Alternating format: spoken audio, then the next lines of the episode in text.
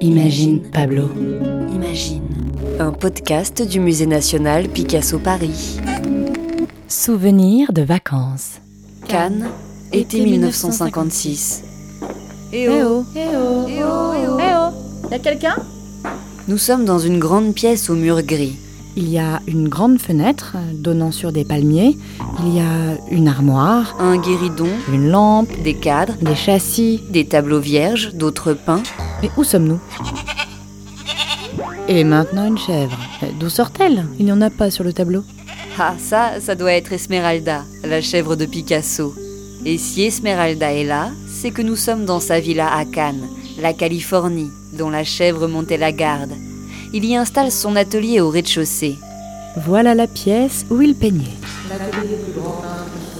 Quelqu'un parle, écoutons-la. Une table chargée de pots de peinture, celle où s'acculaient les pots vides. Il continuait à ne jamais rien jeter, à peine la place pour peindre. Voilà, l'atelier du plus grand peintre du siècle. C'est drôle, non Voilà ce que dit rêveusement Jacqueline Roque, la compagne de Picasso à cette époque. Elle et Pablo se sont installés en 1955 dans les hauteurs de Cannes, dans une somptueuse bâtisse 1900 nommée la Californie. C'est cet atelier qui est peint sur le tableau dans lequel je m'étais égarée tout à l'heure. L'atelier où il peint devient le modèle de sa peinture elle-même. J'ai réalisé une quinzaine de ces ateliers cette année-là, que je nomme Paysages d'intérieur. En nous dévoilant son intérieur, Picasso nous dévoile un peu qui il est. C'est un peu étrange dans son esprit alors. Il y a des plans dans tous les sens. Des toiles se confondent à des décors, Des fenêtres, une armoire, des étagères. À la Californie, espaces de vie et ateliers s'entremêlent au profit de la créativité débordante du peintre. Picasso, cette année-là, a 75 ans. Il recherche la paix et la tranquillité.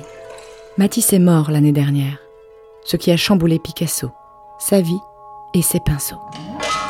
Au fond, il n'y avait que Matisse. C'était le seul peintre que Picasso estimait comme rival. Cette peinture de l'atelier de la Californie peut aussi être considérée comme une réponse tardive aux ateliers peints par Matisse 40 ans plus tôt. Et on retrouve les motifs floraux de Matisse sur les murs de l'atelier de Picasso, comme des perles de feuilles qui percent les fenêtres. La Californie est un havre de paix pour le peintre, loin du tumulte de la croisette. La Méditerranée représentait pour Picasso sa nouvelle patrie. C'est ce que dira son marchand d'art Daniel-Henri Kahnweiler. L'atelier de la Californie est à l'image de ses toiles, un réceptacle de tous les styles, de toutes les périodes. Un atelier de peintre doit être un laboratoire. On n'y fait pas un métier de singe, on invente. Ah, et en bas à droite, je vois un portrait de femme.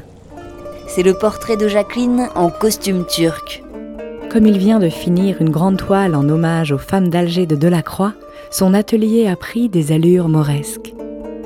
Au centre, l'espace est occupé par une toile blanche, prête à être peinte. Que va-t-il peindre dessus Mystère.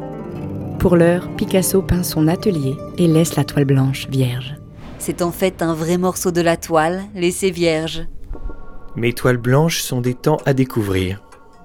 Et dans cette peinture, tous les temps sont réunis.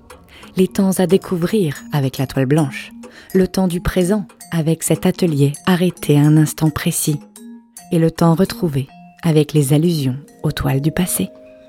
Un podcast réalisé et conçu par Pauline Coppen et Elsa Denac. Avec les voix de Grégoire le Prince Ringuet, Étienne Étienne Monet, Monet, Elsa Denac et Pauline Coppen. À retrouver sur le site du musée